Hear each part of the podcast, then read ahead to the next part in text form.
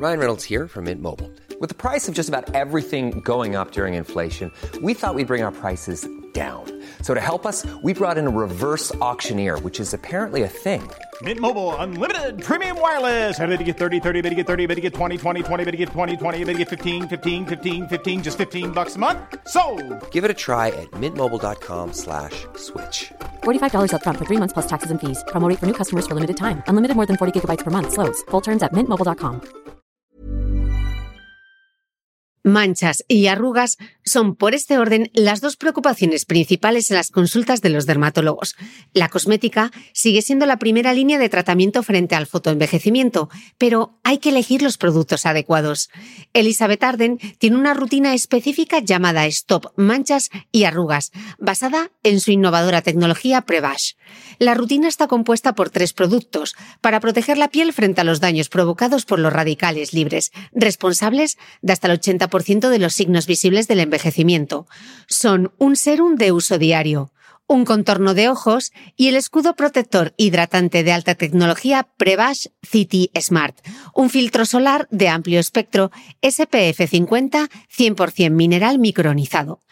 Los tres productos de la línea Prevash de Elizabeth Arden incorporan en su fórmula venona, un potente antioxidante.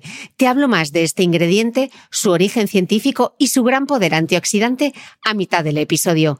Ahora apunta, porque Elizabeth Arden nos ofrece 6 euros de descuento adicionales para adquirir Prevash City Smart, que ahora mismo tiene un descuento del 30%. Aprovecha la superoferta y usa el código MITRECITY en la web del Corte Inglés hasta el 15 de julio.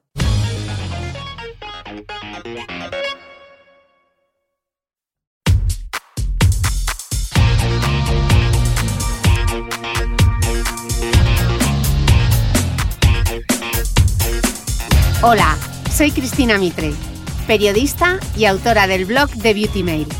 Bienvenidos a mi podcast, donde todas las semanas charlaré con los mejores expertos de la cosmética, la nutrición, el fitness y el bienestar, para que te sientas bien y te veas mejor.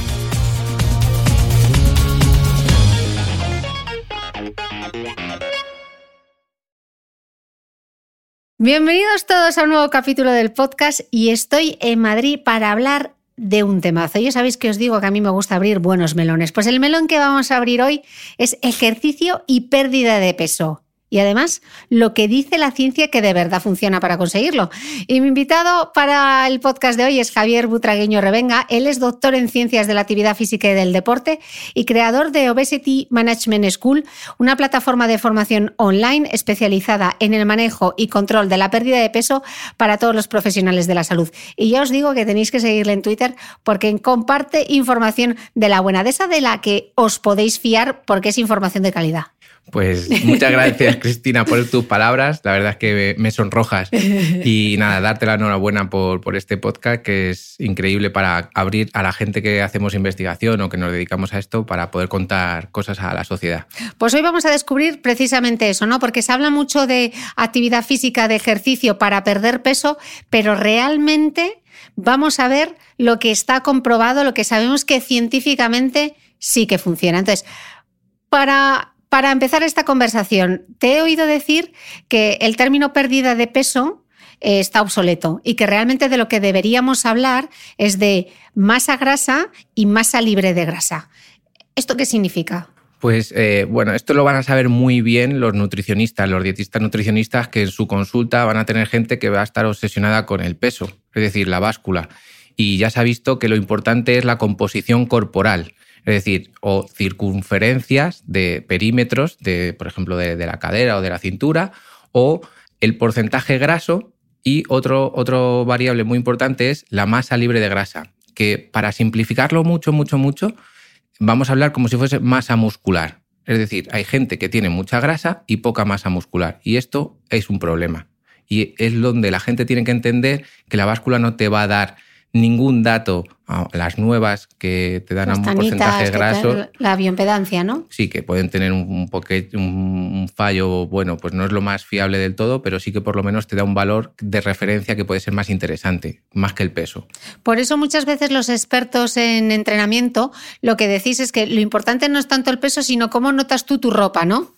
Una de las variables es que, claro, si tú pierdes eh, centímetros de cintura, eh, que es uno de los riesgos cardiovasculares que nos estamos encontrando, eh, lógicamente el pantalón pues, lo vas a notar más suelto. Entonces es sencillo poder medirlo de manera sencilla. Mm. Luego nosotros como profesionales preferimos otros datos para poner unos objetivos, es decir, que no digamos vamos a perder 5 kilos, sino que vamos a decir vamos a perder 3 kilos de grasa y vamos a intentar mantenerte la masa muscular todo lo que podamos a través de diferentes protocolos de entrenamiento que serán individualizados.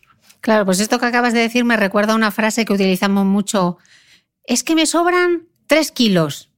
Entonces, realmente esto ¿Es real? O sea, ¿por qué tenemos este, si no es así, por qué tenemos este pensamiento tan sumamente arraigado? ¿no? Me sobran tres kilos, ¿cómo sabes que te sobran tres kilos? Claro, básicamente no lo sabes. Mm, te pesas y dices, bueno, yo creo que tengo que pesar 72 kilos, o por ejemplo, yo peso 74, 75 normalmente, y digo, pues me, sobran tres. Eh, la pregunta es, ¿para qué? Normalmente yo cuando hago una competición estoy en 72 kilos y yo eso lo sé pero lo que me preocupa realmente es que esos, kilos de grasa hayan disminuido y mi masa muscular esté como tiene que estar para competir. Porque incluso en deportistas les suele pasar que pierden incluso masa muscular y eso es un riesgo a la hora de competir. Y en personas con obesidad, eh, que además aquí me gustaría que se hablara así, personas con obesidad, no personas obesas, que es una de las cosas que suele ocurrir en tanto la ciencia como en, en los periódicos o en las revistas. ¿Por qué es tan importante esa diferenciación? Pues eh, básicamente es un problema de concepto y de respeto, yo creo. La persona mm, es parte de una condición eh, de, obesidad, es decir, puede perderla, no es obesa. Es, tiene una persona con obesidad que puede disminuir si hace ciertas cosas o si tenemos un protocolo a largo plazo donde va a perder peso graso. Mm. ¿Vale? Que eso es importante también hablar de peso graso. Respondiendo a la pregunta que me hacías, a mí me encantaría que la gente, yo escuchara en una cafetería, eh, tengo que perder tres kilos de grasa y dijeran, pero voy a intentar entrenar fuerza para mantener esa masa muscular. Yo si oigo eso me pongo a llorar, Cristina. Te llamo, te llamo, te llamo y te digo, eh, estoy emocionado. No será por la de veces que decimos en este podcast y esta vez no he sido yo, lo importante que es el entrenamiento de fuerza. Yo sé que tú lo defiendes y además ha habido, ha habido, maestros aquí míos que lo han defendido y que y, yo, me encanta que ese mensaje se pueda lanzar. Luego entramos en el entrenamiento de fuerza. Em, para afianzar conceptos, ahora que vamos mucho con, con, todos los relojes y los wearables que nos indican las calorías que hemos quemado, ese concepto de calorías. Cuando decimos las calorías que hemos quemado a lo largo del día, ¿a qué nos estamos refiriendo realmente? Bueno, cuando hablamos de quemar, parece que estamos como quemando troncos. Realmente a nivel fisiológico es oxidar grasas, ¿vale? Pero para mucha gente que no, se dedican a la ciencia, por lo lógico es decir, vamos a quemar kilocalorías o calorías. Eh, los wearables tienen un problema, es que no lo miden bien, sobreestiman. Por lo tanto, si yo hago caso a lo que está poniendo en ese wearable, pues puede ser que diga, bueno, pues voy a comer porque aquí pone que, he gastado eh, mil kilocalorías. Bueno, eh, si, ha medido bien la intensidad, si sabe tu peso graso, si sabe tu masa muscular, si sabe eh, cómo se regula a nivel metabólico tu cuerpo, pues oye, a lo mejor acierta. Pero lo normal es que no lo haga de momento, porque la tecnología es verdad que va avanzando y, puede ser que en algún momento, en unos años, consiga ajustarlo bien, pero de momento no. O sea que esto cuando nos ponemos, o por ejemplo cuando nos subimos a la máquina de correr y te pone, ha quemado 850 calorías, eso es un mm. estimado y encima por lo alto. Estima muy, muy mal y normalmente por lo alto y la gente se confunde porque claro, eh, dice, bueno, 800 kilocalorías, eso es una barbaridad, eso tienes que meterle una intensidad fuerte y de hecho... Creo que eh, lo, lo importante no es obsesionarse ni igual que con el peso, con ese gasto energético. Lo importante es que tú te muevas y te muevas bien y te muevas como te tienes que mover. Esa dosis de la que nosotros queremos hablar para que la gente entienda como un medicamento, pues oye, si tú haces mucho, te puede pasar y entonces a lo mejor no es tan beneficioso. Entonces hay que controlar bien esa dosis de ejercicio. Ok. Em, Y lo que decís los expertos del metabolismo basal, ¿eso del metabolismo basal qué es? Pues eh, mira, eh, Cristina, tú simplemente por mantenerte viva tienes que tener un gasto energético simplemente porque las funciones vitales tienen que mantenerse, el corazón, el sistema inmune, el tono muscular, todo eso se tiene que mantener. Entonces, imagínate, tú tienes un gasto de mil kilocalorías, pero a lo mejor yo, simplemente porque eh, soy un hombre que tiene 20 kilos más que tú, más masa muscular, a lo mejor yo gasto 1500 kilocalorías. Eso es individual pero hay factores que le influyen y que pueden, hay algunos que no se pueden modificar, como la edad, el sexo, la altura, pero hay otros que sí, porcentaje graso, masa muscular, entonces ya empezamos a decir, oye, este metabolismo basal le influyen ciertas variables que son modificables, que yo puedo modificar, yo puedo tomar la decisión de modificarlos. Y ahí está una de, de las variables importantes del entrenamiento. Vale, y por eso entonces decimos, por ejemplo, cuando haces una sesión eh, de pesas, que tú lees, porque haces pesas y tal, y luego cuando estás en descanso, tu cuerpo sigue quemando. Así a los barrios sésamo, que lo estoy explicando. Hmm. Eso es que acelera el metabolismo basal, o sea que tú cuando estás en reposo vas a seguir quemando. ¿Eso es a lo que nos referimos? Vale, yo entiendo que la gente, claro, intenta simplificarlo todo para, para entenderlo. Una persona que entrena fuerza lo normal es que su masa muscular esté más activa. Entonces, por un lado, esa masa muscular se tiene que regenerar. Por otro lado, a nivel térmico, la, temperatura la regula también el músculo, tiene que gastar energía. Eh, el músculo manda señales a otros sistemas. Por lo tanto, si yo tengo un músculo muy activo, posiblemente la energía que va a necesitar va a ser mayor. Por lo tanto, mi metabolismo basal también va a aumentar. Y eso es lo que dicen, no, y aumenta hasta 72 horas depende de la intensidad, depende del ejercicio. Pero sí que es cierto que se ha visto pues, que entrenamientos de alta intensidad o entrenamientos de pesas puede mantenerse en la línea, la línea basal un poquito por arriba. Y dice la gente, ah, es que yo como ya lo he hecho, pues ya no tengo que entrenar mañana. No, estás equivocado. Porque tienes que intentar hacer un estímulo continuado para que el cuerpo se adapte, para que el músculo se adapte, para que el corazón se adapte. Vale, entonces esto me va a venir fenomenal, porque hay días que mi marido me dice, le digo, hoy, hoy no vas a ir a correr? Y me dice, sí, ya corrí ayer. O sea, que no vale con que corra un día, tiene que hacer ejercicio un poquito todos los días. O sea, hay que intentar que haya una dosis mínima, que se habla dosis mínima todos los días, que esto sería lo que la gente entiende como esos 10.000 pasos diarios. Eso sería como lo mínimo, pero no significa que lo mínimo sirva para todo el mundo. A lo mejor eh, esto nos pasaba a una persona que quería perder peso y venía a entrenar lunes, miércoles y viernes. Entonces todo el día se pasaba, estaba parada, todo el día. Y cuando venía a entrenar, hacía un circuito y, y gastaba más energía, ¿vale? Cuando terminaba, se iba a casa y al día siguiente que no venía a entrenar, no se movía absolutamente nada. Al día siguiente tenía que venir a entrenar. Pues ese se movía un poquito. Y al día siguiente, que era un sábado, parecía que estaba muerta, porque estaba tumbada casi todo el día. Eso se llama compensación por actividad física. La gente se piensa que porque hace tres días de actividad física ya ha hecho todo lo que tenía que hacer y también se está equivocando, porque esos días que, está que, no tiene ese entrenamiento, lo que debería hacer es moverse, que es lo que se llama NEAT. Ah, ok. Que son lo de los pasos diarios, ¿no? O sea, que no tiene que ser específicamente, porque a veces pensamos, ejercicio físico, voy al gimnasio y me pongo la malla, pero igual no tiene que ser específicamente ir al gimnasio. No, o sea, es decir, hay mucha gente. A ver, el gimnasio además es un ambiente hostil. Es un ambiente hostil para gente con, obesidad o para gente que no le ha gustado y no ha ido nunca al gimnasio. Le suele costar bastante porque, primero, hay muchos espejos, te ves ante una realidad. Hay, luego hay gente que entrena con unas camisetas que dice, pero eso se te ha deshilachado por ahí o, es así. Entonces, es como un ambiente un poquito hostil. Y hay que aprender también a ir al gimnasio. Entonces, eh, el NIT es un, simplemente toda la actividad que nosotros hacemos que no está de alguna manera eh, marcada por tienes que hacer cuatro series de cinco repeticiones. Es simplemente yo voy a andar o voy a subir tres eh, plantas del piso en el que nos encontramos o voy a ir a la compra y voy a coger las bolsas de la compra. Todo eso produce gasto.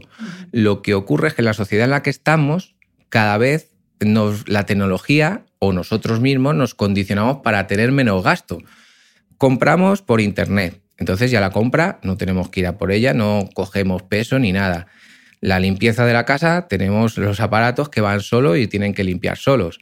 Eh, nos desplazamos en patinetes o en coche o en autobús y cuando vamos en el metro subimos las escaleras mecánicas. Por lo tanto, cada vez tenemos menos oportunidades de movernos. Entonces lo que tenemos que ser es conscientes de ello, que muchas veces lo somos, pero no nos apetece verlo, y empezar a obligarnos de alguna manera por salud, porque te quieres. Es decir, es que como yo me quiero mucho, me voy a mover, porque eso me da salud. Y eso es lo que muchas veces yo siempre le digo a la gente que quiere perder peso. Primero te tienes que querer, pero no que querer no significa por fuera. Es decir, a nivel estético está genial que tú te quieras, pero tú sabes que cuando tienes un exceso de peso demasiado grande, pueden aparecer enfermedades. Y como tú te quieres, no quieres que haya enfermedad, pues empieza a moverte. ¿Significa que tú te muevas vas a perder peso? No, ahí estamos olvidando la alimentación. Es decir, eso es otro factor que no voy a poder olvidar nunca. Ni la alimentación puede vivir sin el ejercicio, ni el ejercicio puede vivir sin la alimentación. Es decir, están, son hermanos gemelos, tienen que convivir eh, juntos. Porque si yo hago mucho ejercicio, pero como mucho y mal, eh, da igual. Es decir, yo la nutrición, no soy nutricionista y no me voy a meter en, el, en, el, en ese em, embrollo, pero yo siempre digo que hay que controlar calidad, cantidad y distribución. Eh, Carlos Ríos también habló, Aitor, Lucía, yo creo que hablaron muy bien de, todo esto y los podcasts que, lo escuchen porque van a aprender un montón.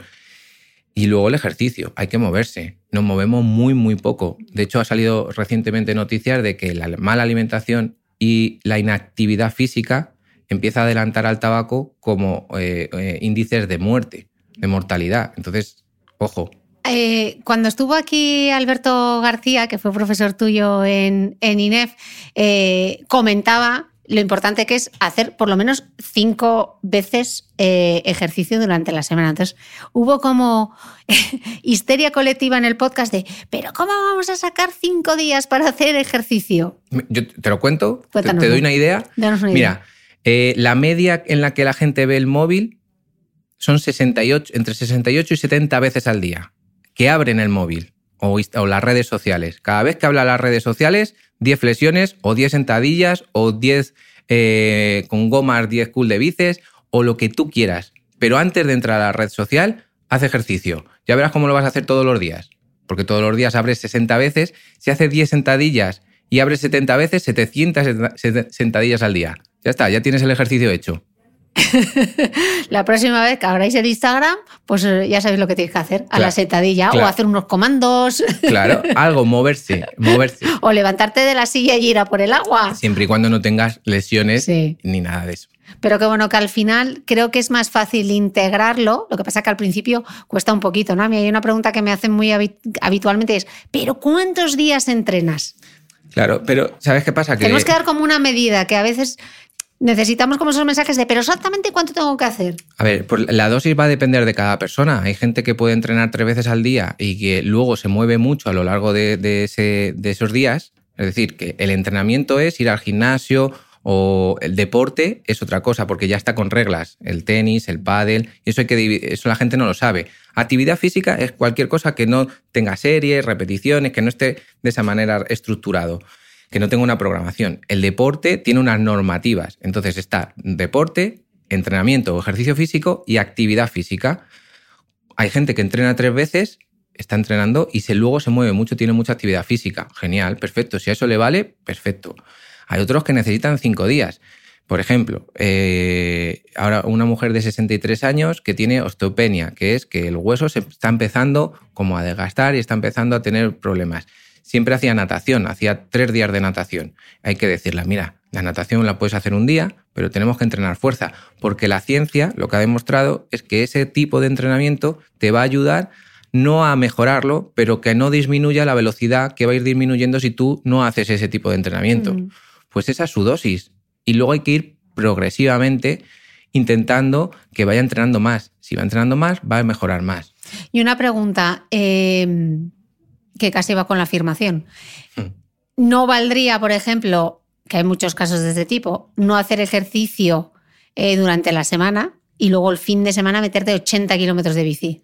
Pues hombre, Sí, esto me imagino que cuando lo escuchan los médicos, sobre todo los cardiólogos, pues eh, también entenderán que muchos casos de problemas cardíacos ocurre por esto, porque la persona no tiene una progresión ni una adaptación al ejercicio y de repente un día eh, a, la semana se mete un palizón que normalmente, pues a nivel fisiológico, nosotros sabemos que te puede producir daño.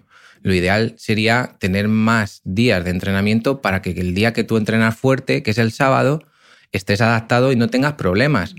Porque, Cristina, a mí hay una cosa que se dice mucho, ¿no? El ejercicio físico es el, mejor fármaco y con, con menores efectos secundarios. Pero yo que he vivido en un laboratorio de fisiología del esfuerzo, donde he visto muchas pruebas de esfuerzo, también entiendo que el ejercicio tiene un riesgo. Si la persona no entrena como tiene que entrenar y no se adapta al cuerpo a nivel muscular o a nivel cardíaco, pueden aparecer problemas. Entonces esa persona que solo entrena un día a la semana va con un grupo, no controla la intensidad porque ese grupo sí que entrena todos los días y va a una intensidad muy fuerte, esa persona quiere ir con ese grupo y a lo mejor está pasándose de esa dosis que él necesita.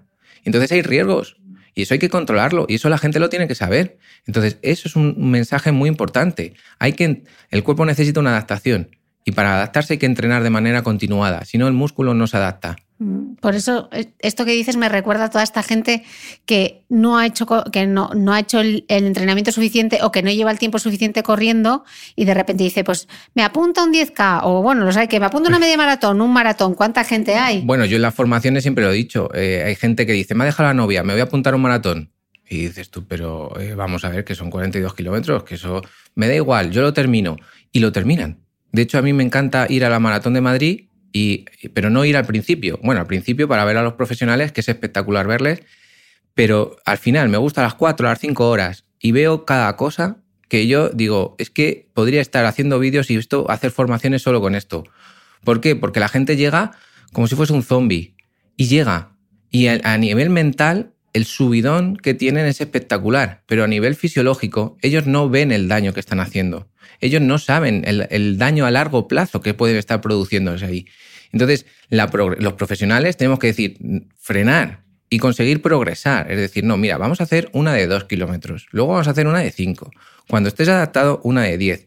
Pero como vivimos en el mundo del postugrammer, pues tenemos que hacer 42 kilómetros. Y parece que si no hacemos 42 kilómetros, ah, ves, 10 kilómetros, eso no sirve para nada. Oye, para una persona que no ha hecho nunca ejercicio, hacer 10 kilómetros es muy importante. Es un montón. Entonces, claro, oye, pues por eso, y luego hay de 7, hay de 5, y hay, hay carreras que están, están adaptadas para que yo pueda ir progresando. Y de hecho, el principio de progresión nos lo enseñan en la carrera y hay que cumplirlo, porque si no, yo puedo producir daño. Entonces, la gente, el problema es que quiere pasar fases sin eh, cumplir otras que son importantes de adaptación muscular, tendinosa, articular o cardíaca, simplemente. Mm. Em, el ahora lo como y luego lo quemo. ¿Funciona así o, eso no es así? O sea, me puedo meter ahora la gran merendola y luego digo, venga, que me voy a la cinta y lo quemo. Bueno, esto es el. pues también está como el típico cuñado deportista que ha hecho deporte toda su santa vida de Dios y, entonces dice, pues yo me como este bollo y luego lo quemo. Mm, claro, tú tienes una fisiología y, una composición corporal diferente a la persona que ha sido sedentaria toda la vida, de primeras. Eh, luego de segundas, si tú te tomas un refresco, ya solo vas a tener que andar 30 minutos a un buen ritmo. Imagínate que estamos en verano o que vamos a las terracitas o en Navidad, que ahí hay una ingesta de más de casi mil kilocalorías de más, eh, pues eh, lo que ocurre es que tendrías que estar entrenando tres o cuatro horas a una intensidad alta. Y eso, una persona que es sedentaria no lo va a hacer porque no lo ha hecho nunca. Entonces no lo, no lo va a gastar.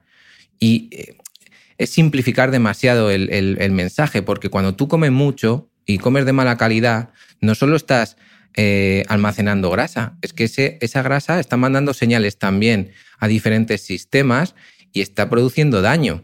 Y además, si lo juntas con la inactividad física, que tampoco manda señales, más todavía.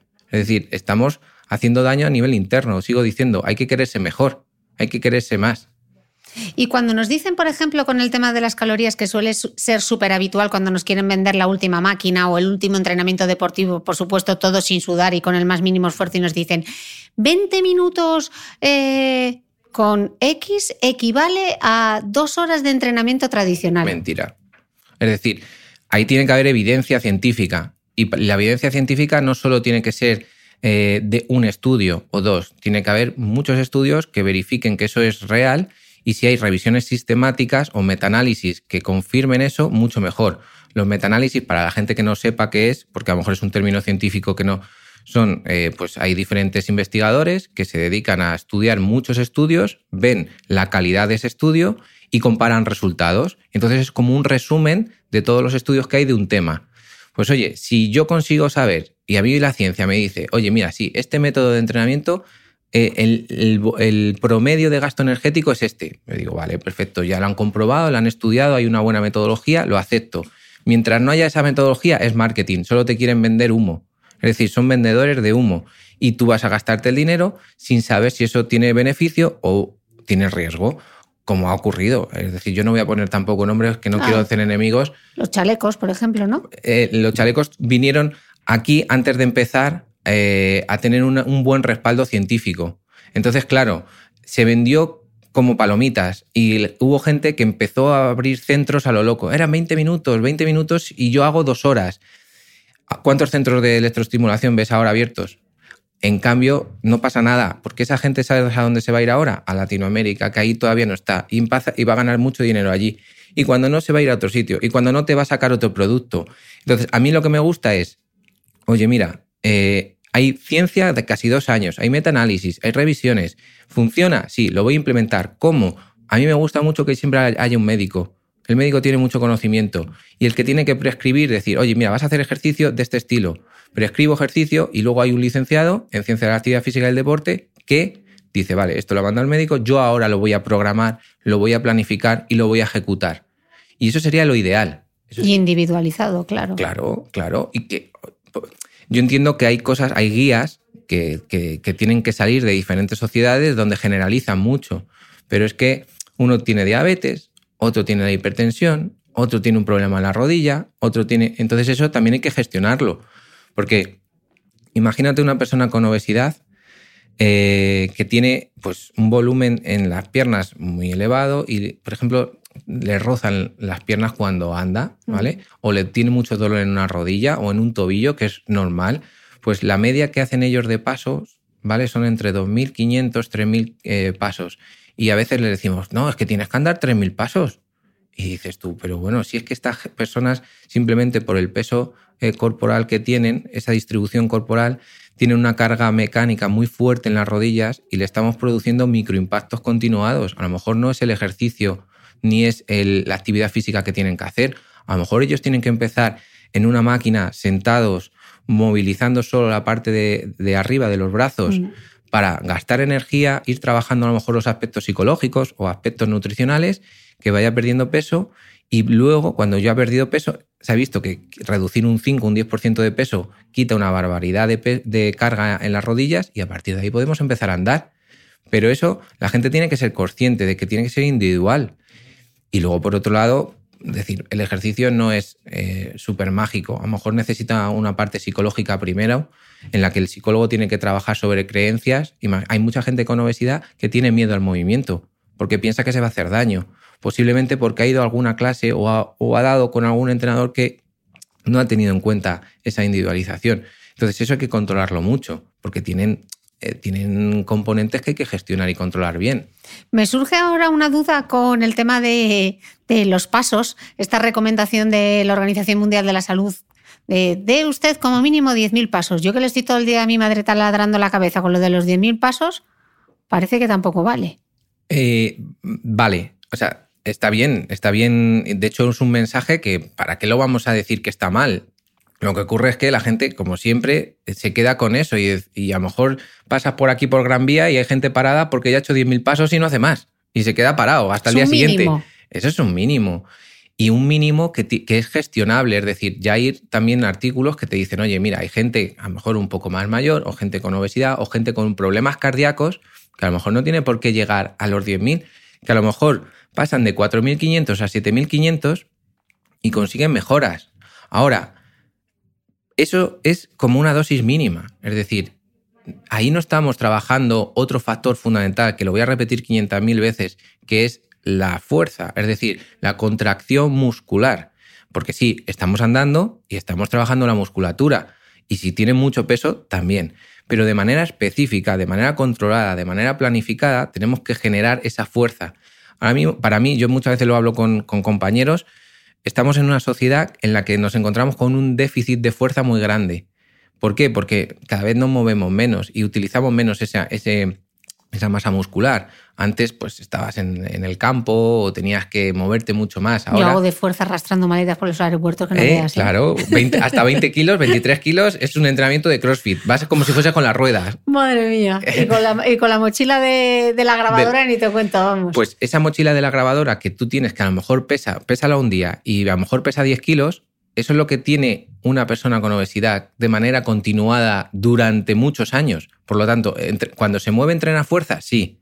Pero hay que tener otro, otro, otro estilo, otra metodología de entrenamiento de fuerza, que es más centrada en el músculo, más controlada. ¿Por qué? Porque eso también manda señales a diferentes órganos. Ya te he dicho que, por ejemplo, el músculo gasta mucha energía sim- simplemente termorregulando. Pues eso es lo que buscamos, gastar energía para que luego yo, con la calidad de la alimentación, con la cantidad y la distribución, consiga mantener un equilibrio energético. Javi, una pregunta, porque eh, en este podcast hemos hablado muchas veces de la importancia del entrenamiento de fuerza y sé que quien esté escuchando el podcast está diciendo que sí, Cris, que sí, que la fuerza es muy importante, pero ¿por dónde empiezo si yo no he entrenado fuerza en mi vida? Vale. Eh, em- eh, hay que empezar por, por de- aceptar que tengo que entrenar fuerza. ¿Vale? Es decir, si tú no aceptas que tienes que entrenar fuerza, nunca te vas a mover eh, a entrenarlo. ¿De acuerdo? Si decir, ah, qué más da, si eso eh, yo me muevo mucho. Si sabemos que hay un déficit de fuerza en nuestra población, claro, yo eh, se habla mucho en, en mi ámbito de la sarcope- obesidad sarcopénica, que es pérdida de masa muscular, ¿no? Cuando estás en mayor, ya sabes, lo hemos dicho a partir, y Alberto lo dijo, a partir de los 30 años hay una pérdida de masa muscular. Pero esa pérdida de masa muscular posiblemente viene por una pérdida de fuerza, por una pérdida de potencia. La pérdida de fuerza se llama dinapenia. La pérdida de potencia se llama cratopenia. Y la pérdida de masa muscular se llama obesidad sarcopénica. Bueno, o sarcopenia. Entonces, en muchas patologías, hay muchas enfermedades que, eh, por ejemplo, el cáncer, casi el 40% en los últimos estudios que yo vi eran relacionados con la pérdida de masa muscular. Entonces, oye, si existe esa gran pérdida, de, esa caquexia que se llama, esa pérdida de masa muscular, oye, tengo que entrenarla. Oye, si cuando yo soy mayor veo que hay discapacidad en esos mayores, lo que tengo que intentar hacer es que trabajen la fuerza. Miquel Izquierdo, un gran investigador a nivel, que es español a nivel nacional, tiene un proyecto precioso con personas mayores donde les pone a hacer sentadilla, eh, prensa, les pone a hacer fuerza y están mejorando una barbaridad su calidad de vida. Es que a lo mejor la calidad de vida es que se pueden levantar de la silla y andar. Acabo de decir lo que yo repito 73 veces. ¿Cuántas veces he dicho? Yo lo que quiero cuando sea mayor, cuando sea viejecita, es poder levantarme de la silla sin ayuda. Es que es fundamental. Yo entreno hoy para cuando sea mayor. Totalmente. Para cuando sea adulto. Chocas a cinco. Ahí estamos.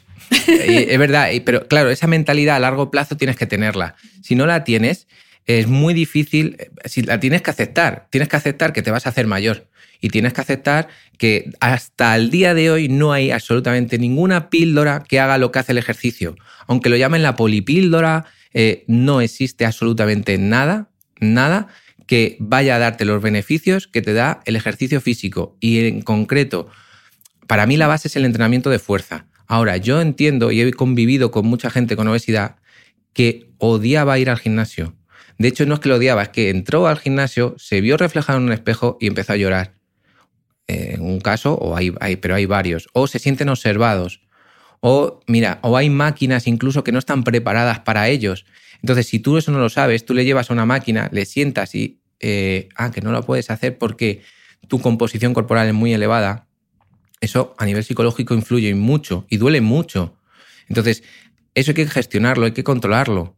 Por eso hay que tener también las herramientas necesarias. Oye, mira, hay que estudiar mucho. Yo a- los entrenadores les digo, tenéis que estudiar bien a la persona para que cuando llegue yo le mande un ejercicio que pueda hacer, que se sienta que lo puede hacer, que sea autoeficiente y que luego cuando no esté contigo lo haya aprendido para que lo haga él mismo y sepa lo que tiene que hacer. No te tiene que necesitar. Mm, ento- Entonces, pensando en un escuchante del podcast que dice, venga, me ha convencido Javi, mañana voy a empezar a trabajar la fuerza. Vale. ¿Qué hago? Ma- mi propio peso corporal, el TRX, las mancuernas, el peso... mm, Vale, hay un- una primera fase que es que si no has hecho absolutamente nada, si no has hecho nada, es una adaptación anatómica. Es decir, tu cuerpo se tiene que adaptar a un entrenamiento para. eh, otro mito que hay que romper es que no tienes por qué tener agujetas el primer día. Si tienes agujetas, eso es un daño muscular. No tiene por qué aparecer el daño muscular. Tú entrenas, no tienes agujetas y puede ser que estés entrenando bien y que el cuerpo se adapte. Que lo que vende has entrenado bien, tienes agujetas, eso es porque has entrenado bien. No, le estoy haciendo, le estoy dañando el músculo. Ahora, ¿cuánto tiempo va a tardar en recuperarse? Hay gente que tarda tres días y hay gente que tarda dos. A mí lo que me interesa es entrenar de manera progresiva. Yo voy a ir y vamos a intentar hacer. A mí- esto es otro, otro, entre, a lo mejor aquí habrá críticas, pero bueno, me da igual. A mí las máquinas a la gente lo asodia porque dicen que no son funcionales. Pero cuando viene alguien sedentario, no pasa nada. Porque al- Alberto coincide contigo también. Claro, porque ¿qué es lo que ocurre? Que cuando tú estás en el día a día, cuando tú has trabajado con una persona, eh, y de hecho, mira, te voy a decir, yo, que- porque además, como puedo hablar de ella, mi madre. Mi madre, yo, que es a la que más quiero del mundo, no la voy a poner a trabajar peso libre de primeras. No, porque yo lo que quiero es que primero aprenda, que el músculo se adapte, que las articulaciones se adapten, que los tendones se adapten.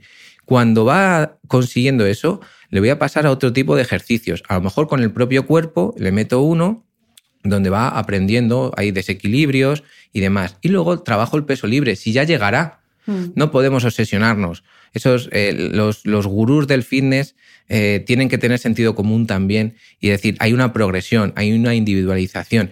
Yo en los cursos que doy siempre digo, principio de progresión, individualización y continuidad. Esos para mí son fundamentales. Es decir, tiene que haber una progresión adecuada de la persona en función de su nivel. Si es sedentario, tiene que empezar de cero. Tiene que aprender un buen calentamiento, buena movilidad de la cadera, de la rodilla, del tobillo. Entrenamiento, pues a lo mejor con máquinas y no pasa nada guiado. Oye, que no se va a morir, que lo que tiene que gustarle, le tiene que gustar, se lo tiene que pasar bien. Porque luego está el otro principio de continuidad. Si no vienen, que, casi, que hay un- una, una falta de herencia del 80%, si no vienen, no se entrena. Entonces, lo principal es que entrenen. Ese es el objetivo fundamental. Y habrá una adaptación. Si tú el primer día que llegas le pones peso libre, hacer sentadilla y tiene unas agujetas que. O, o hay gente que dice, es que no puedo ni cortar el filete. Pero vamos, a ver, ¿cómo, vas a- ¿cómo te va a gustar el ejercicio? ¿Cómo te va a gustar el entrenamiento? Es imposible que te guste si te está haciendo daño. Entonces, a la gente que vivimos toda la vida el, el entrenamiento, ese daño lo entendemos como algo normal, incluso nos gusta, pero es que el que es sedentario toda la vida tenemos que llevarle de manera progresiva porque le hacemos eso y le matamos. O sea, es que mentalmente le estamos matando. No quiere volver. No quiere volver. Hey, I'm Ryan Reynolds. Recently, I asked Mint Mobile's legal team if big wireless companies are allowed to raise prices due to inflation. They said yes. And then when I asked if raising prices technically violates those onerous two year contracts, they said, What the f are you talking about, you insane Hollywood ass? So to recap, we're cutting the price of Mint Unlimited from $30 a month to just $15 a month. Give it a try at mintmobile.com slash switch. $45 upfront for three months plus taxes and fees. Promo rate for new customers for limited time. Unlimited more than 40 gigabytes per month. Slows. Full terms at mintmobile.com. Ryan Reynolds here from Mint Mobile. With the price of just about everything going up during inflation, we thought we'd bring our prices down. So to help us, we brought in a reverse auctioneer, which is apparently a thing. Mint Mobile unlimited premium wireless. Ready to get 30, 30, bit to get 30, bit to get 20, 20, 20, bit to get 20, 20, bit to get 15, 15, 15, 15 just 15 bucks a month.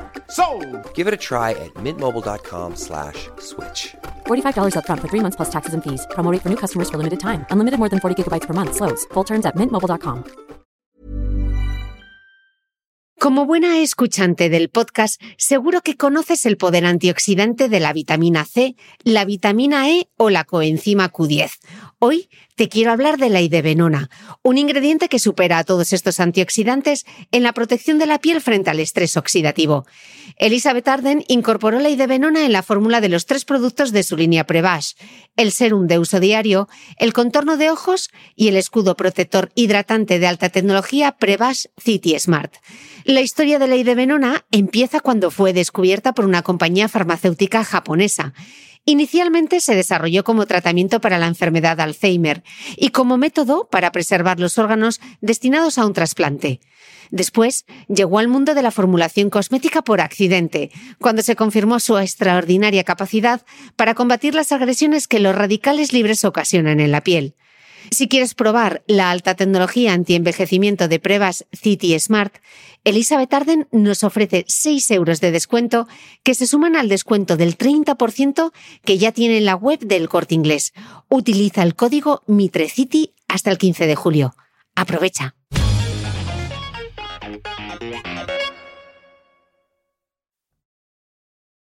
He visto un dato en, tu, en tu blog que me ha llamado muchísimo la atención y es que hasta el 95% de las personas que pierde peso lo recupera o lo supera a los 5 años.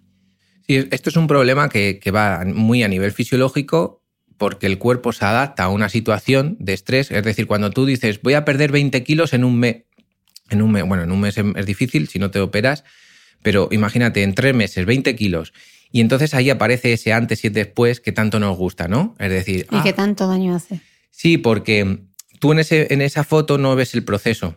Tú ves que ha habido algo que ha, cambiado la composición corporal de esa persona. No vemos el porcentaje graso, no vemos la masa muscular.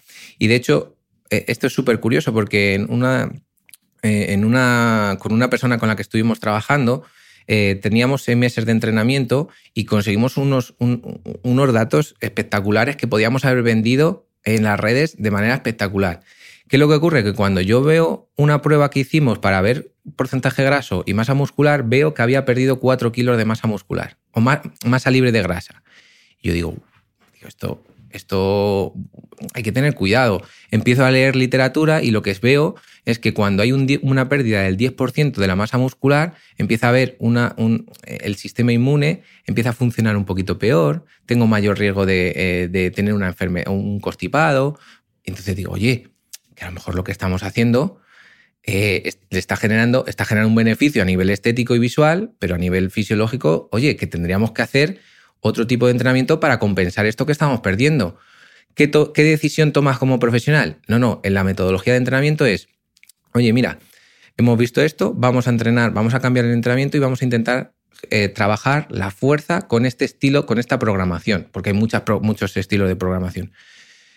¿Lo ves bien? Sí, venga, vamos a ello. A los cuatro o cinco meses habíamos vuelto otra vez a los valores de normalidad, incluso bajando el peso, seguíamos bajando peso graso.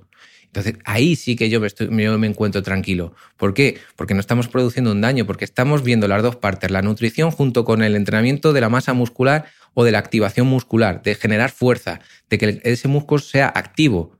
¿De acuerdo? Algo sencillo.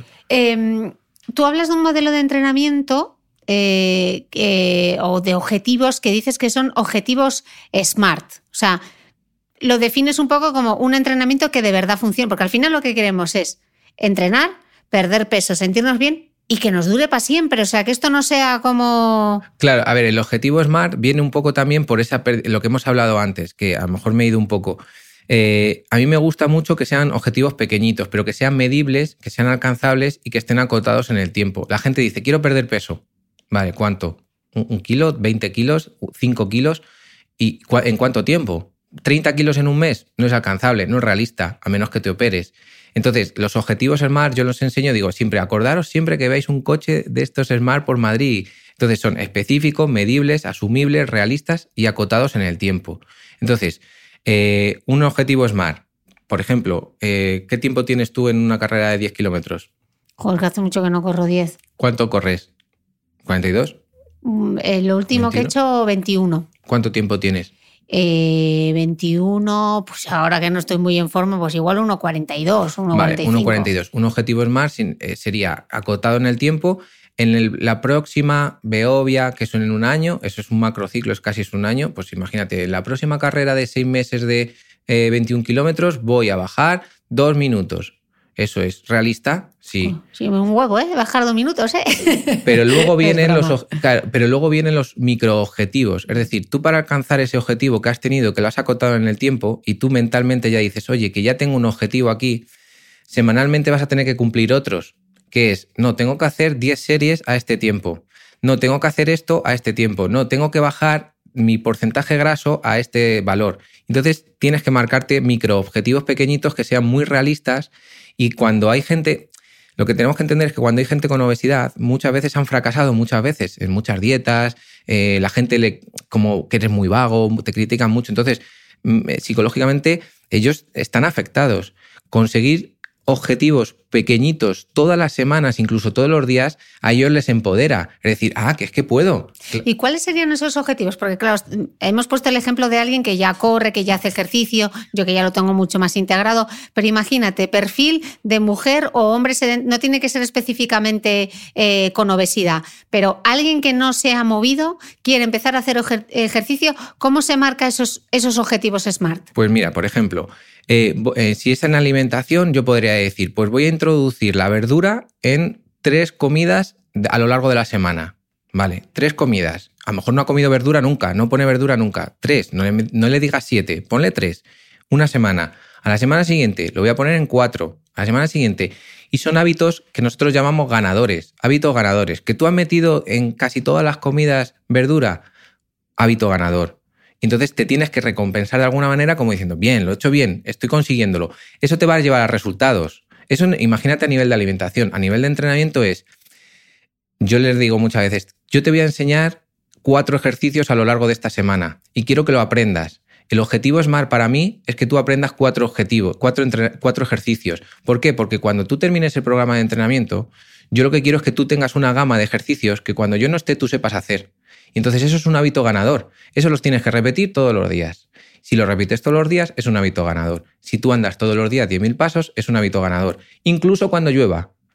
Que esto es importante. Es decir, si el, hábito ganador es, yo, yo, yo tengo que hacer, me da igual cómo, pero lo tengo que hacer sino luego llega el polarizado que se obsesiona y entonces aparece otro, otro problema que hay que trabajar también a nivel psicológico con psicólogos. Pero en gente sedentaria lo que tenemos que hacer es poquito a poco para que no se agobien, porque si yo el primer día les digo tienes que entrenar seis días a la semana, dicen, eh, ¿cómo? Si, si yo no entreno, no he entrenado nunca, vamos a entrenar por dos. Luego vamos a meterle otro tercero. Vamos a intentar enseñarte a gestionar bien la agenda para que tú sepas que ese día es importante y no lo quites por nada. Porque esto es, un día que tú estás eh, poniendo en tu semana, en tu calendario semanal, salud para ti. Y eso es más importante que cualquier otra cosa. A menos que tu madre tenga algún problema y tengas que ayudarla. Pero la salud es más importante que el trabajo. ¿Qué es lo que ocurre? Que vivimos en una sociedad en la que la recompensa laboral es mucho mayor que la de la salud. Entonces yo pospongo lo laboral a mi salud.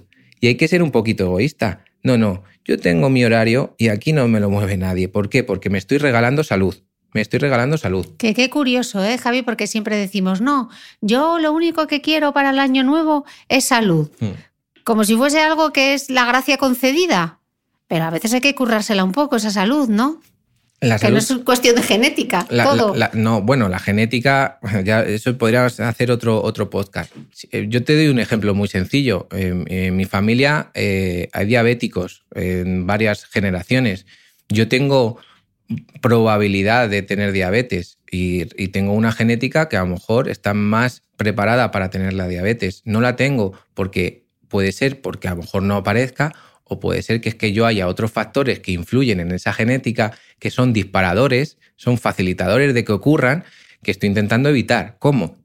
Comer un poquito mejor, entrenar más, intentando gestionar bien el estrés, que el estrés es otro factor muy importante que no se tiene en cuenta y que en esta sociedad en la que vivimos es un, es un factor clave, además del sueño. Es decir, dormir ocho horas, gestionar bien el estrés de asumirlo bien y gestionar bien los conflictos, comer mucho mejor, con mucho más vegetales, eh, siguiendo recomendaciones de compañeros como Aitor, como eh, Carlos Ríos, ultraprocesado fuera, ¿sabes? Todas esas cosas que ya que podemos seguirles. O sea, mi recomendación es quitaros toda la morraña que tenéis ahí en las redes sociales y seguir a gente que os puede dar buenos consejos. Es decir, a partir de ahí empezamos a, cambiar un poco los hábitos. Mm. Eh, ¿Cuáles son al final las principales barreras que, tiene la gente para hacer actividad física? Pues eh, una de las, esto se ha estudiado, hay varios, artículos a nivel más de revistas de, de la psicología y comportamiento que nos dicen, eh, hay barreras a nivel de, sobre todo de mm, malestar, se sienten observados muchas veces. Estoy hablando de personas sobre todo con obesidad, cuando van a un gimnasio o cuando, por ejemplo, imagínate aquí en Madrid, eh, el retiro es el centro de Instagram, ¿vale? Para mí es el centro neurálgico de Instagram. Aquí se deben subir toda la, mitad de las fotos. Entonces, claro, eh, la gente se siente muy observada porque aunque no, aunque no ocurra, ellos dicen, bueno, es que yo estado en muy buena forma y yo fíjate, ¿y cómo voy a estar aquí? ¿Y cómo? Entonces es un es constantemente rumiar, rumiar, rumiar, que eso lo tiene que trabajar un buen psicólogo para que digas qué creencias limitantes estás teniendo antes del ejercicio. Entonces, atrévete, no pasa nada, es que si no lo haces, no vas a mejorar tu salud. Nadie te va a mirar. Si lo que tendrían que estar es orgulloso de que estás tomando una decisión de cambiar tus hábitos. ¿Qué es lo que ocurre? Que la gente juzga mucho, entonces hay que evitar esa parte y hay que proteger. Por eso yo siempre digo que la gente con obesidad tiene que tener un grupo de apoyo en donde digan, no, no, yo sé que tú estás, estás haciendo un esfuerzo muy grande, pero vamos, que vamos a quedar, yo te voy a ayudar. Entonces esto es muy importante, tener un buen grupo de apoyo. Cuando tú quieres perder peso, vas a encontrar mucha gente que son tóxicos, asúmelo, que van a ocurrir y dices, oye, mira, esto lo voy a intentar apartar. El problema es si los tienes o dentro, si es tu marido o tu mujer, o si es tu familia, que eso es, más difícil que tú los apartes. Entonces tienes que conseguir tener una buena comunicación con ellos para que entiendan que tú estás en un proceso de cambio que es muy difícil y que vas a tener recaídas y que las tienes que tener. O sea, una recaída no es algo malo, es un momento es genial para ver qué es lo que ha ocurrido, asumirlo, aceptarlo y cambiar y decir, ah, pues mira, es que esto es que, es que me genera una ansiedad ver los bombones aquí y no poder tomarlos. ¿Por qué? ¿Qué es lo que has sentido? ¿Cómo te has, cómo te has encontrado? Si lo hubieras tomado, ¿te hubieras sentido mal? Entonces, hay un proceso psicológico muy fuerte. Entonces, eh, posiblemente la, psicología para mí es, y los psicólogos tienen un papel aquí fundamental en todo el cambio del peso, porque cuando terminas ese mantenimiento del peso, nos encontramos que la gente no tiene herramientas. Entonces, yo le he vendido el, mejor programa de nutrición que le está haciendo daño a lo mejor, porque le estoy haciendo una restricción calórica muy agresiva y fisiológicamente eh, eh, le está produciendo daño, porque no tengo en cuenta la masa muscular ni la grasa, solo el peso. Y por otro lado, no le estoy enseñando hábitos. Hábitos de vida no es. Un hábito de vida es aprender a decir que no. A decir que no y no sentirse mal. Oye, pero tómate una cerveza, ¿qué más da? Si por un día. No, es que estoy en un proceso de cambio, no quiero. Y no pasa nada. Y hay gente que nosotros hemos tenido que le hemos dicho, oye, mira, yo sé que te cuesta mucho, vamos a tener una estrategia. Dile que eh, ahora mismo que tienes una, ¿cómo se llama? Una alergia y que estás tomando medicación y que no puedes tomar. Esto no lo vas a hacer siempre, pero de momento que no, no eres capaz de decir que no, vamos a trabajar con el psicólogo para aprender a decir que no y no te encuentres mal, pero de momento utiliza esta, esta estrategia para que te dejen tranquilo, para que no te molesten, porque si no, yo muchas veces lo hago, mira, que tengo una competición y no, y no, quiero tomarme esto porque estoy preparando, es que tengo que bajar un poquito el porcentaje graso que yo necesito conseguir la marca. Entonces ahí parece que te dejan tranquilo. Y dices, vale, ya está, déjame en paz. Es que socialmente hay una presión social muy, muy, muy marcada. Y con gente con obesidad mucho más. Entonces hay que buscar estrategias que luego tú cuando termines vas a tener que tener en tu día a día. Oye, mira, voy a hablar con, con mi, por ejemplo, la familia. Si eh, va a costar mucho, va a costar mucho, pero decir, oye, mira, si ponen unos platos y unas cantidades desorbitadas, pues hay que intentar convencer de decir, oye, mira, pon, pon, eh, ponlo en el medio. Pon en el medio toda la comida y que cada uno se eche la cantidad que quiera.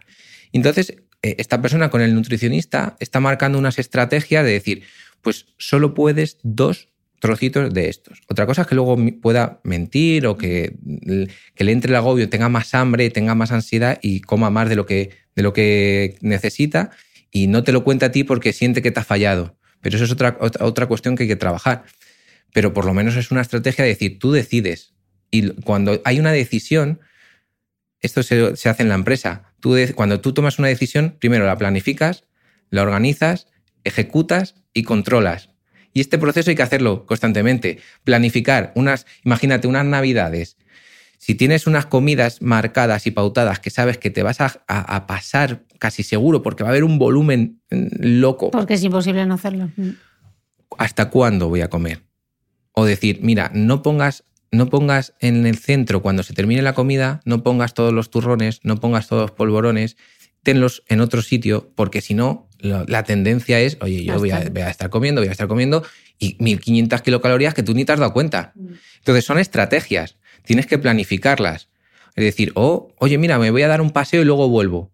Y te das un paseíto, luego vuelves, ya has acabado todo ese tipo o ese estilo de comida y tú te has encontrado mucho mejor y estás teniendo un hábito ganador.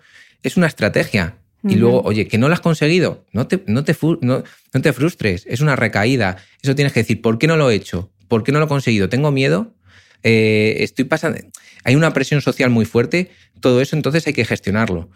Entonces, Cristina, que cuando yo hablo todo esto, tú entenderás que esto no es rápido. No, esto lleva mucho tiempo. Es que la gente a veces se piensa que esto es un sprint y al final es una maratón, ¿no? Porque es un cambio en tu estilo de vida, ¿no? Eh, cualquier cosa, o sea, cual- si tú montas una empresa, si tú, ¿cuánto tiempo llevas haciendo tus podcasts? No ha sido fácil. Mm. Entonces, eh, te equivocas a que sí, joder, este podcast no me ha salido nada bien, eh, eh, que no le he dado el botón de grabar, que, que no he tenido bien el, el guion.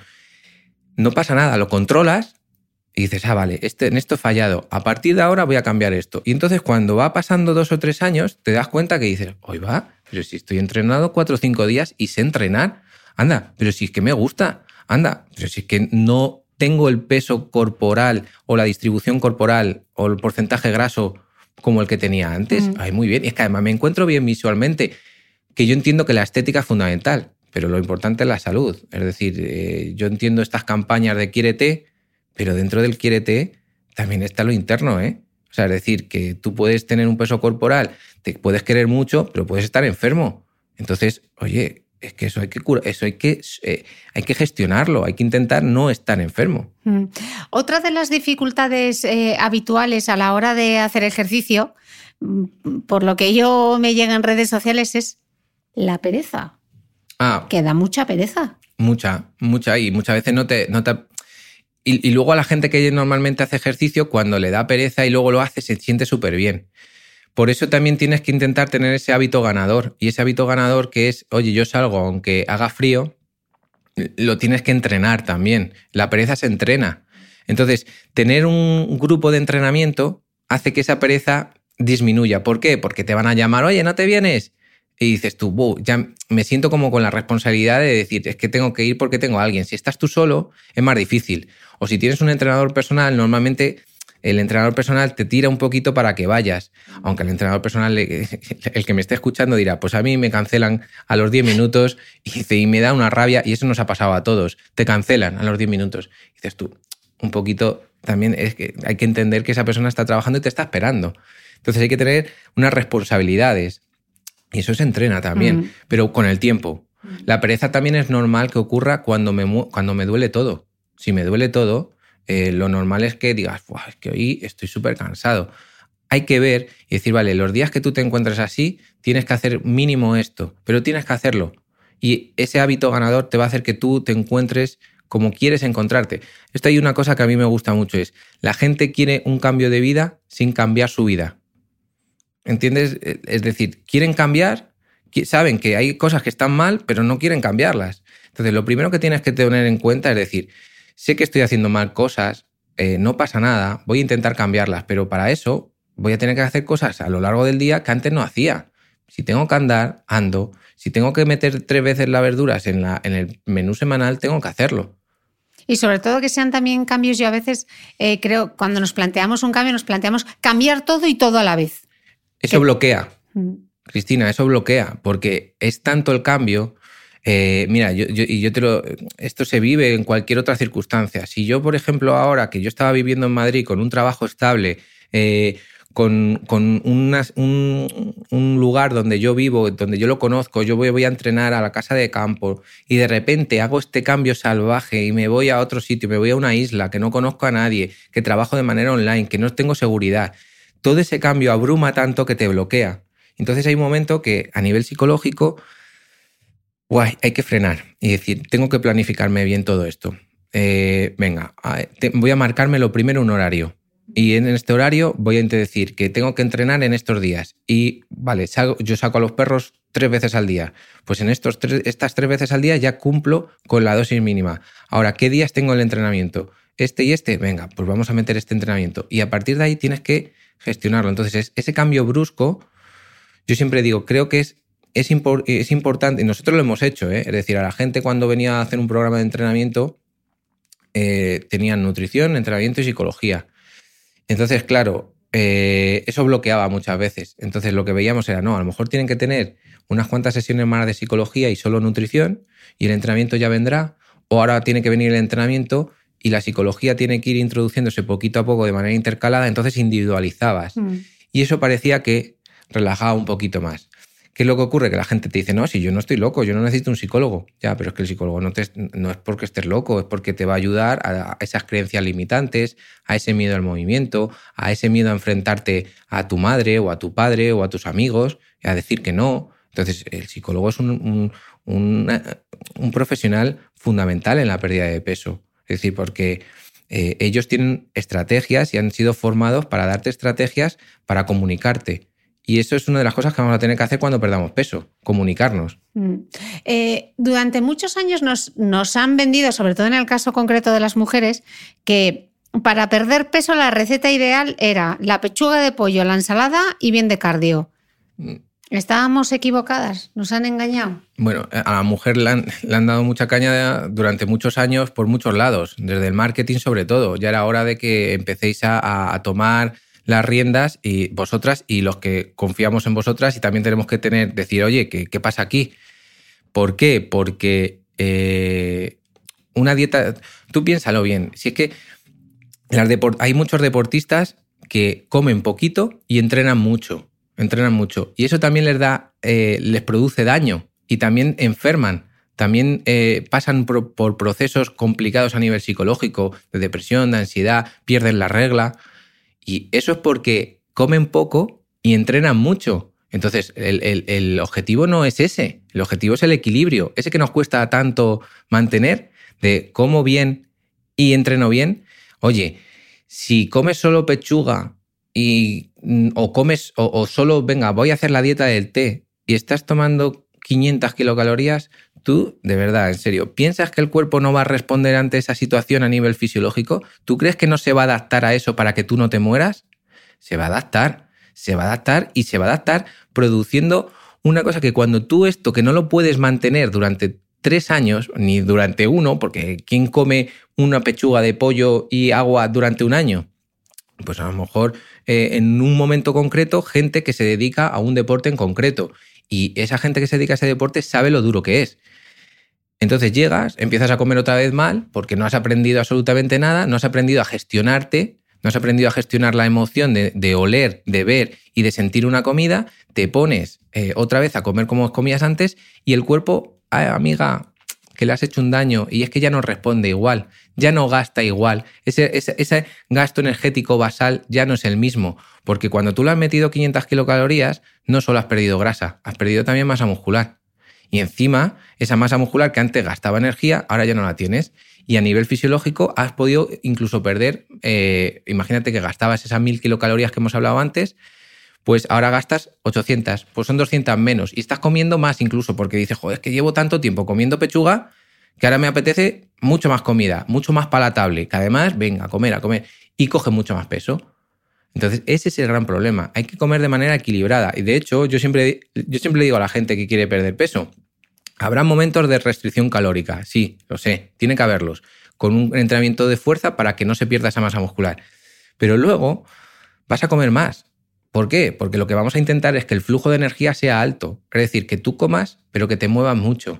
Es decir, en vez de que comas 800 kilocalorías, y que comas 1500 o 1700, pero que tú intentes estar en 1900, 2000, que mantengas ese equilibrio. ¿Vale? Entonces, vas a comer, vas a comer mejor, vas a comer un poquito más, incluso va a haber días que te vas a poder permitir, en el caso de que te apetezca, algo que no sea lo más saludable del mundo, porque es un momento puntual. Puntual.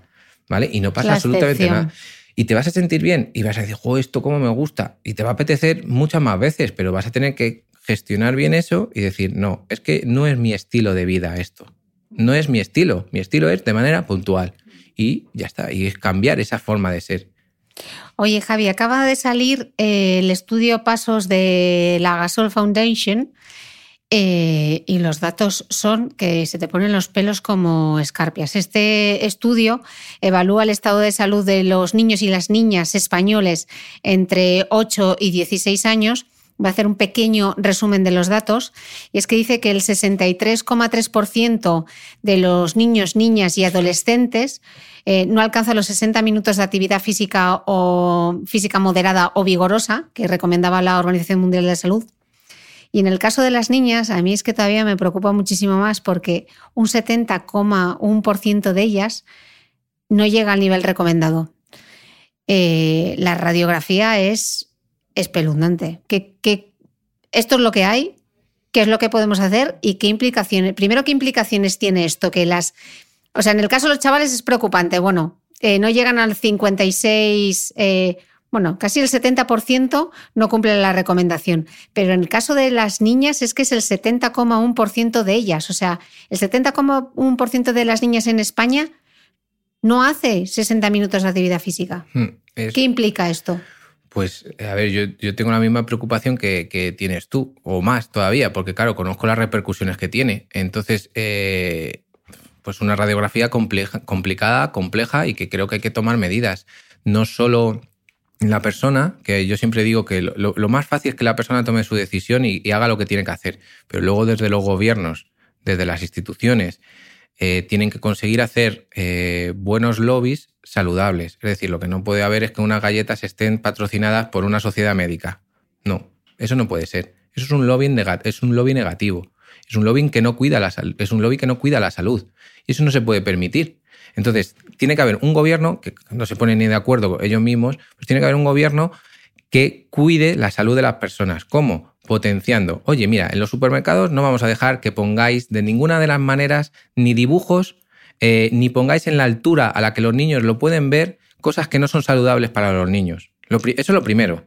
Lo segundo, cortar publicidad eh, que no es saludable. Ni alcohol, ni apuestas, ni nada por el estilo que pueda producir un daño en la salud, tanto mental como física del niño.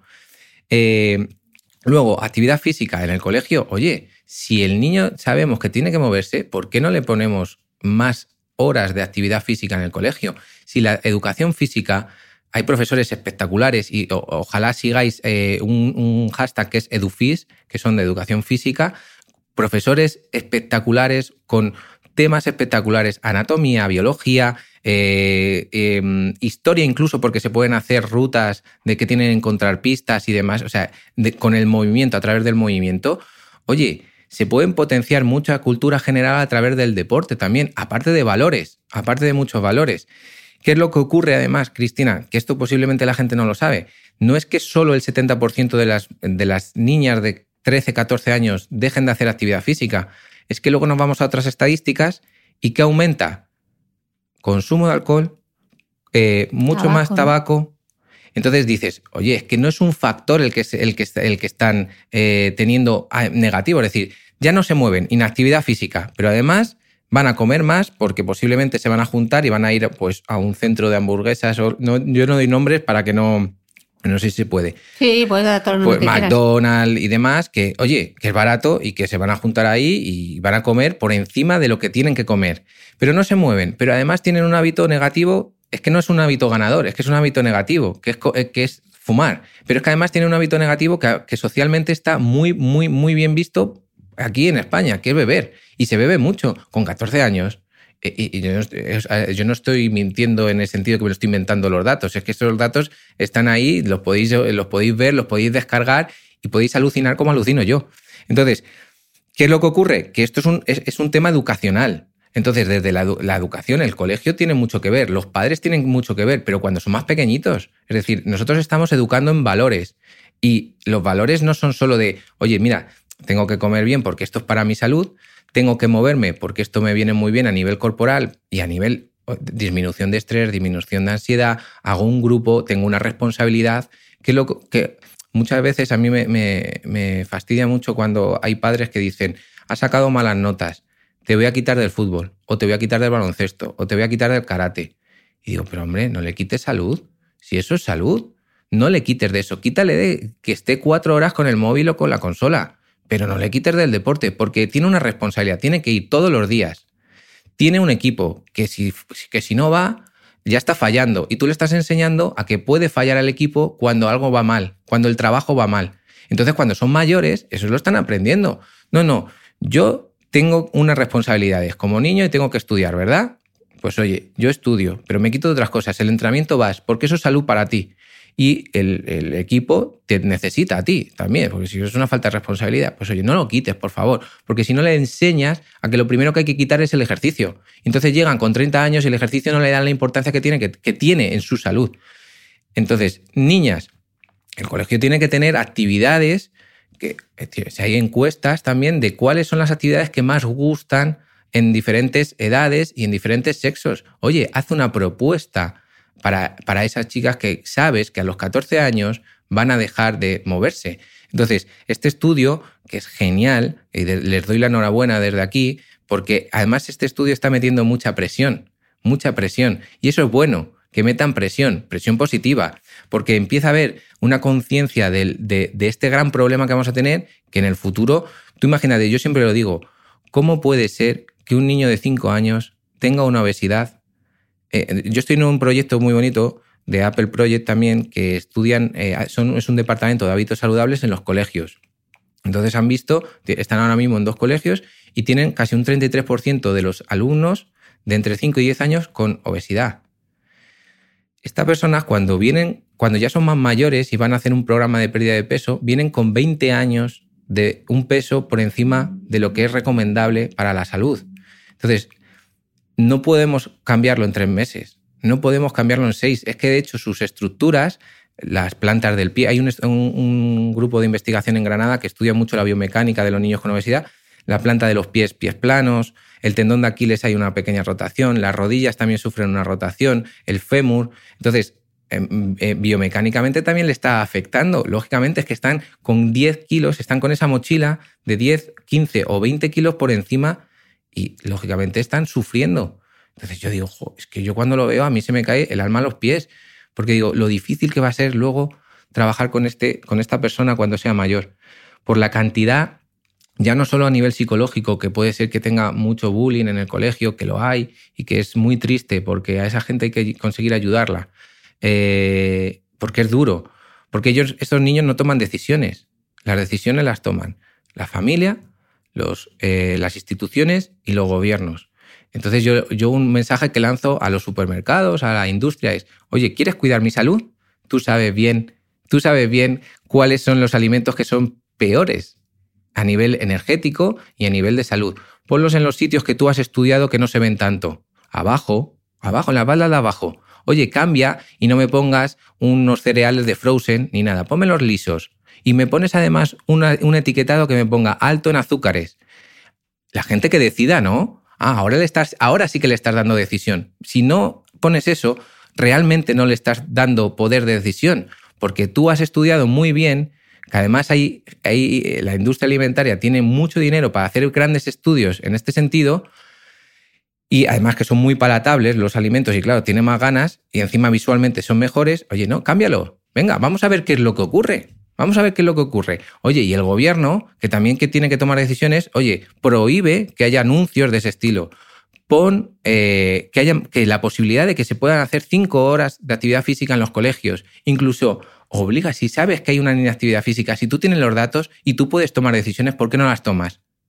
¿Por qué no, si la salud es una de las cosas más importantes de nuestra vida, ¿por qué no te preocupas por ella? ¿Por qué te preocupas por otra cosa? ¿Eso no es importante para ti? Pues entonces yo no quiero que tú me gobiernes. Y luego, a nivel de responsabilidad, que soy yo el que me gobierno a mí mismo, tengo que tomar decisiones. Si el gobierno no lo hace, por lo menos que yo sea capaz de hacerlo y decir, no, vale, estos tíos son un, bueno, no me, voy a callar, que me caliento con la política. Que estas personas no van a preocuparse por mi salud. Vale, yo eso ya lo sé. Ahora. A nivel individual, ¿qué podemos hacer? ¿Qué podemos hacer? Y es tan fácil, tan fácil, y dices, como comer calidad, cantidad y distribución y hacer, aparte de moverme todos los días, que no tienen por qué ser 10.000 pasos, que si son 7.500 son 7.500, que si son 4.500, cuanto más mejor. Y por otro lado, al menos entrenar algo de fuerza, algo de fuerza, que empiezas con un día y empiezas con un circuito de máquinas que te ha puesto el entrenador que existe en la, que está en la sala. oye, pues haz ese entrenamiento un día, luego intenta añadir dos, luego intenta añadir tres. Y como termina, dice Alberto, oye, mira, si hacemos cinco y mezclamos pues entrenamiento de fuerza con entrenamiento cardiovascular de moderada intensidad, oye, mira, que luego tengo dinero y puedo pagar un entrenador personal, ese entrenador personal me va a individualizar y me va a hacer un entrenamiento de alta intensidad, me va a hacer equilibrio, me va a hacer, me va a hacer una gran variedad de ejercicios. Pero por lo menos yo tengo capacidad de decisión, yo tengo que poder tomar decisión. Tómala porque es tu salud. Yo creo que la receta la tenemos clara y ahora después de este podcast. yo creo, que, nos, yo creo que nos ha quedado súper claro. ¿Tú crees? Yo creo que sí, yo creo que sí. Yo creo que el mensaje, a base de repetirlo y de insistirlo, yo creo que cada vez somos más conscientes. Y yo lo que animo a la gente es que dé lo más difícil, que es el primer paso. Sí. ¿Te puedo contar una última historia? Por supuesto. Mira, eh, me invitaron a, una, a, la Universidad de Valladolid a dar una charla de, de, pérdida de peso y yo iba ahí con mi mapa de la obesidad, con el entrenamiento, con todo súper preparado. Además, como a mí me encanta, pues yo soy motivado y además me gusta mucho dar, dar charlas, ¿no? ¿Y qué ocurría? Eran unas jornadas de eh, poblaciones especiales, donde había varias pues, enfermedades renal, cáncer, eh, eh, obesidad. Entonces éramos especialistas que hablábamos de cómo entrenábamos en este tipo de población. Y, me, pasó una cosa muy curiosa que era justo la, la, conferencia anterior hablaba de, de, un proyecto que había en Valencia que entrenaba con personas que habían tenido pues, un accidente o algo y eran tetraplégicos. Y cuando puso las imágenes yo me emocioné porque decía, gente que quiere moverse y no puede y, no te pueden imaginar los esfuerzos que está haciendo por moverse y ahora vengo yo y digo, y lo que me pasaba al principio, ¿no? Que, que, decía, joder, es que hay gente que yo, con la que yo trabajo que se puede mover, tiene ese regalo de la vida y no lo utiliza. Y entonces me frustré tanto que yo decía, va, es que no merece la pena trabajar con estas personas porque no quieren. El paso del tiempo me, me hizo ver que estas personas necesitaban mucha ayuda también, que a nivel psicológico necesitaban mucha ayuda, que a nivel de entrenamiento necesitaban mucha ayuda, que no, no es que no se movieran porque no quisieran, sino porque a lo mejor había un impedimento que por diferentes procesos de la vida habían hecho que no se pudiera mover y que con mi conocimiento podría ayudarles. Entonces, desde aquí os digo a todos que tenemos un regalo que es el movimiento. Un regalo. O sea, eso, eso es un regalo de la vida y lo estamos desperdiciando estando inactivos constantemente. Entonces, por favor, yo desde aquí os pido que eh, igual que comemos todos los días y eso es un regalo, que nos, nos movamos porque es un regalo que estamos desaprovechando. Bueno, no podemos estar más alineados. ¿Cuántas veces he dicho yo, chicos y chicas, correr es un regalo, ¿no? Es, una maravilla. Mm. Y cuando te falta, es cuando te das cuenta de la necesidad que tienes. Entonces dices, joder, si tenemos un cuerpo para moverlo, ¿por qué no lo hacemos? Para disfrutarlo, para amarlo y para quererlo, ¿no? Mm, mm. Bueno, qué pedazo de podcast, Javi, qué regalo, qué maravillosa forma de terminar, hablar del ejercicio y hablar del amor, ¿no? O sea, el amor a uno mismo, el amor, la salud quererse bien. y el quererse bien, ese quererse bien. Pues con esa idea nos quedamos. Muchísimas gracias por tu tiempo, muchas gracias por esta clase magistral. Yo creo que nos ha quedado súper claro y si no, ya sabéis que tenéis el Twitter para preguntarle todo a Javi. Gracias de corazón por hacerme un huequito y a vosotros, gracias Gracias, Javi. Gracias a ti, Cristina. Y nos escuchamos de nuevo el próximo domingo. No olvides que todas las notas de este capítulo están en mi blog de beautymail.es. Además, si no quieres perderte ningún capítulo del podcast de Cristina Mitre, suscríbete a thebeautymail.es y a cualquiera de las aplicaciones en las que puedes escuchar mi podcast, como Spreaker, Apple Podcast, Spotify, Evox y YouTube. Solo tienes que buscar el podcast de Cristina Mitre y darle a suscribir. Y un último favor, si entras en iTunes y me dejas un comentario y además me regalas unas estrellas, ayudas a que este podcast tenga cada vez más visibilidad y pueda seguir creciendo. Te espero el próximo domingo con una nueva entrega del podcast de Cristina Mitre.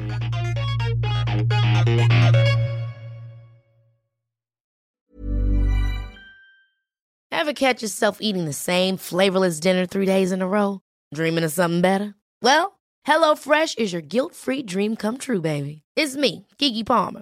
Let's wake up those taste buds with hot, juicy pecan-crusted chicken or garlic butter shrimp scampi. Mm. Hello Fresh.